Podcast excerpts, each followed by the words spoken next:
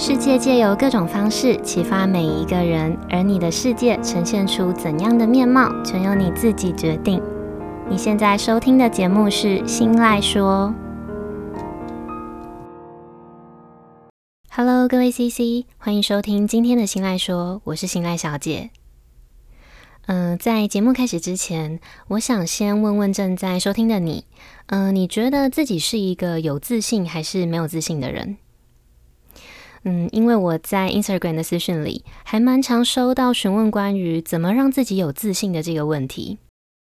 提出问题的大家好像都觉得拥有自信就像是学习一种新的技能一样，有一套固定的呃标准流程，只要完成每一项步骤就可以轻易的获得。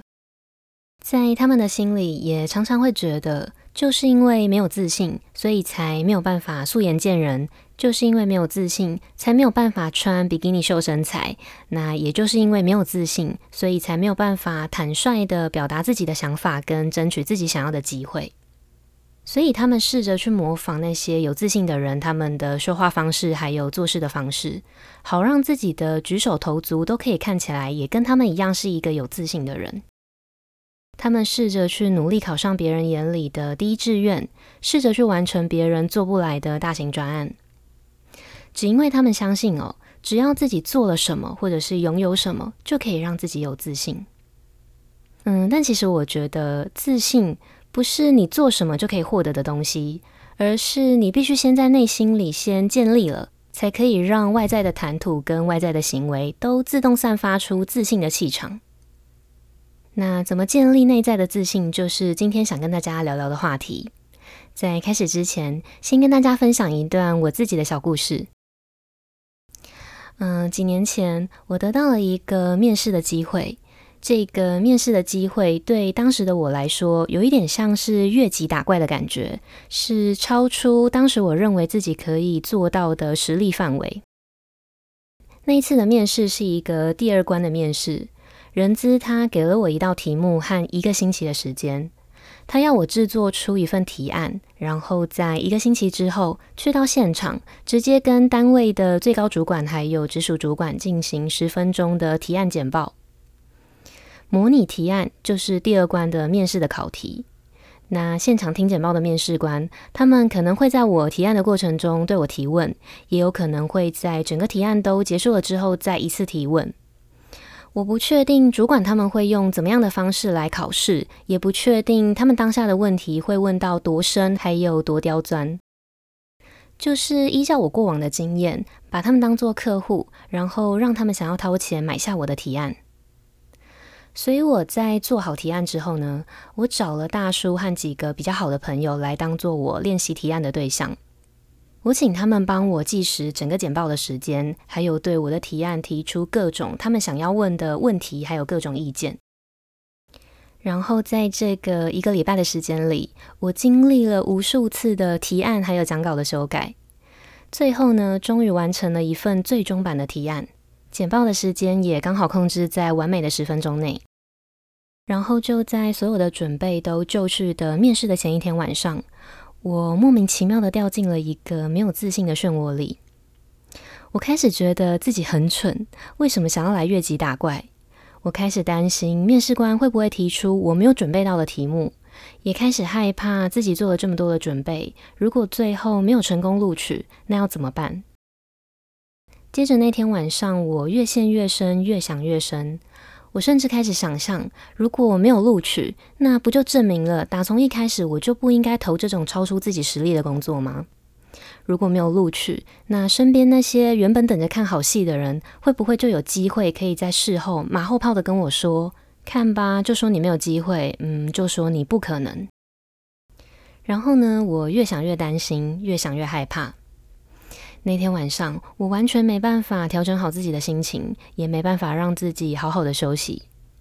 所以那个时候的我，嗯，开始上网查了很多让自己有自信的方法。我在那些文章里看到了一些建议，有一些建议是说，可以试着去回想自己成功的经历，可以调整自己的姿势，还有说话的语调跟速度，可以不停地反复练习自己原本没有自信的东西，练到熟能生巧的程度。也有一些内容是建议可以对自己精神呼喊，像是呃相信自己做得到啦，或者是一定会成功啊等等的。接着呢，我几乎试了那天晚上所有在网络上查到，而且我当下可以尝试的方法。我又重新再练习了好几次简报的内容，也重新的调整自己说话的表情跟速度。然后又再反复的从简报里面的各个角度去假设面试官可能会提出的问题。最后呢，我还真的在睡前对自己精神喊话。然后很快的就到了隔天面试结束之后，我回想自己当天的表现，然后我开始懊悔有一些题目回答的不够完整，简报里面的有一些地方可以做得更好，甚至是我开始后悔，要是在事前我可以多想几次，多看几次。是不是就有机会可以避免掉这些错误？就这样子，呃，我带着忐忑不安的心情等了好几天，直到最后我收到了人资通知录取的 mail，才终于卸下了紧绷的心情。后来的我呢，一直以为这样子的做法就是所谓的让自己有自信的方法。这样子的做法也让我顺利的从别人的口中得到了觉得我是一个有自信的人的评价。直到有一天，我主办了一场颁奖典礼。事前呢，我同样把当时面试获得自信的方法全部都做过了好几次。但最后那场颁奖典礼，嗯，错误百出，完完全全就是一个灾难。当时的我呢，甚至觉得那一天几乎可以说是我生涯里的一个污点。后来，随着那场活动的落幕，嗯、我心里面一直以为自己已经建立好的自信的感觉，也跟着活动一起落幕，然后完全瓦解了。好，嗯、那一年我的经历呢，就先分享到这里。大家可以回想看看，自己是不是也有像故事里的我一样，做过那些看似可以让自己增强自信的方法？还有，大家也可以想想看，那个时候照做这些方法的我，是真的有自信吗？如果不是，那真正的自信又是什么？我们又应该要怎么建立？那接下来我们先进一小段间奏音乐休息一下，回来之后呢，会跟大家分享，呃，在那件事情之后，我对自信的想法。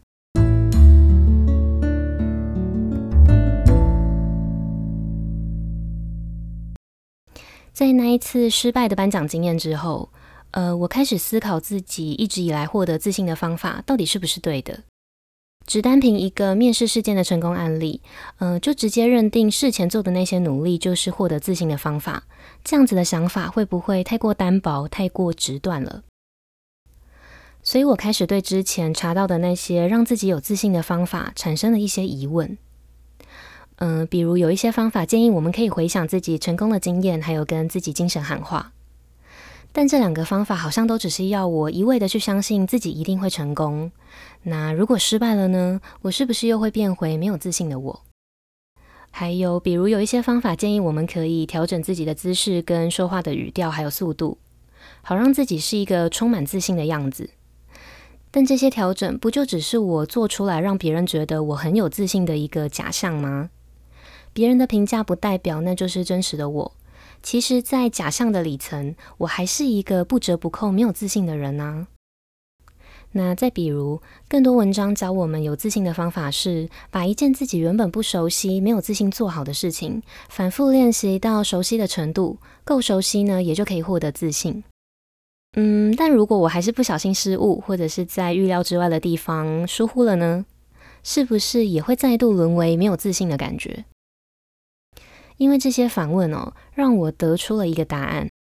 我觉得那些常见的教我们获得自信跟培养自信的方法，其实都只是外在假装出来的自信，是一种逞强，然后强迫自己演出来的感觉。那些都不是我内心真正靠自己散发出来的真实的自信。那我们要怎么让自己建立内在的自信呢？我觉得可以套用《原子习惯》这本书里面提到的说法。呃，这本书里面说，人的行为改变有三个层次。那改变里最有效而且最终极的方法就是改变身份认同。大家可以先在脑中想象三个圆圈，这三个圆圈会像是洋葱表皮一样的一个接着一个的包覆，从内到外的慢慢扩大。那最里面的圆圈呢，叫做身份认同；接着往外一圈的圆圈叫做过程；然后最外层的圆圈叫做结果。最内圈的身份认同代表的是你的信念、你的价值观、你的自我形象，还有你对自己的所有的感觉。我们内在需要建立真实的自信呢，也就是在这一层的圆圈里。那中间一圈的过程，也就是你的做法。比如像是我们在前面提到的，网络上查到的获得自信的方法，像是反复练习啦、回想成功案例啦，还有精神喊话，这些行为呢，都是在这个圆圈里面的一个过程、一个做法，也就是你为了建立自信所做的所有的努力跟所有改变的行为。然后最外圈的结果，就是你经由第二层的努力得到的一个成果。比如让自己可以不在乎别人想法的素颜出门啦，比如可以从容不迫的在台上讲完简报，或者是嗯，让别人觉得你是一个充满自信的人，是一个有能力的人等等。最外圈的结果呢，关系到你想要得到什么；那中间一圈的过程呢，关系到你做了什么；然后最内层的身份认同，则是关系到你相信什么。我们来举个例子哦。想象你正要递出一根香烟给两个正在拒绝抽烟的人，第一个人在你递出香烟之后跟你说：“我不要，谢谢，我正在戒烟。”这个回答呢，听起来好像合情合理，但我们其实可以听出他打从心底的认为自己还是一个会抽烟的人，只是他正在尝试戒烟。也就是说呢，这个人他带着同样的信念，却希望自己可以因为改变行为来达到戒烟的结果。但事实是，嗯，跟身份认同不符合的行为其实是很难维持的。然后在第一个人拒绝之后，你把烟转向去递给第二个人，第二个人接着跟你说：“我不要，谢谢，我不抽烟。”我们来回顾一下哦，第一个人说：“我正在戒烟”，第二个人则是说：“我不抽烟”。这两个回答的差别虽然很小。但第二个人的说法却是出自于自己的身份认同，出自于自己信念上面的转变。他打从心里的认为，抽烟已经是一个过去式，跟现在的生活丝毫没有关系。那在他的认知里，他认为自己此时此刻就是一个不抽烟的人。基于这个信念呢，他拒绝香烟的理由是不抽烟，而不是正在戒烟。所以，他一时忍不住诱惑的几率呢，就会相较于第一个人是减少的更多的。也就是说，支撑在他这个坚定的行为背后的是一个信念，是一个思维上面的转变，也是一种自我身份的认同。那我们再把这个原子习惯的说法套回到今天如何建立内在自信的主题里。自信呢，其实就像是戒烟的案例一样，它是一种思维模式的转变，是一种信念，也是一种身份上面的认同。所以，我们必须先让自己有这种思维的模式，先让自己有这样子的身份认同，才可以由内而外的自动散发出自信的气场。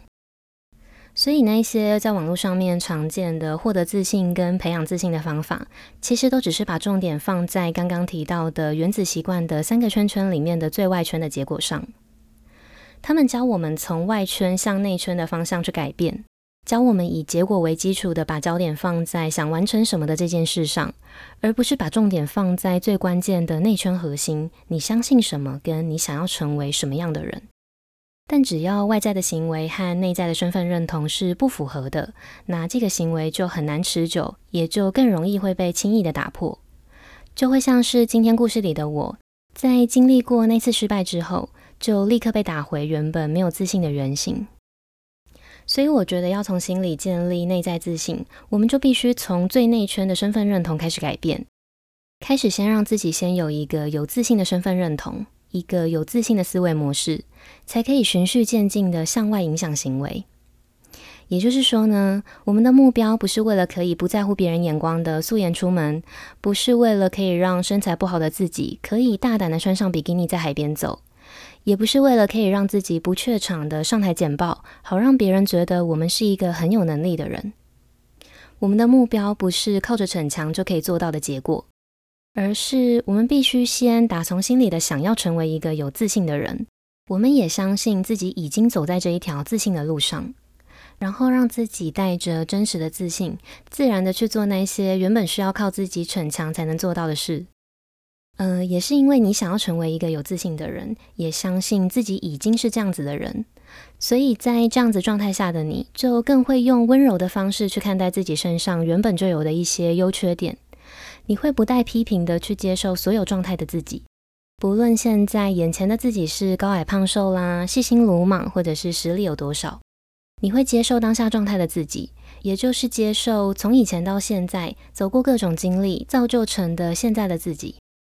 谁也取代不了，而且复制不了这样子独一无二的自己。但是刚刚提到的接受所有状态的自己，指的并不是接受了之后就可以摆烂，然后放任自己颓废，而是先用接受的方式，让自己可以不带批评的去看待每一个好与不好的状态下的自己。然后再用反问自己为什么的这个方式，来确认每一个状态是未来的自己想要改变的，还是想要维持的。举个例子哦，嗯、呃，假设今天有人说我胖，我听到之后有了情绪，那这个时候呢，我就可以反问自己，为什么我会有情绪？然后再从这个问题的答案去回推，最后会发现，原来我会有情绪，是因为在我的认知里，我觉得胖就代表丑。也就是说，我心里其实是想要变瘦的。那变瘦之后的我，也才是我觉得更好的状态。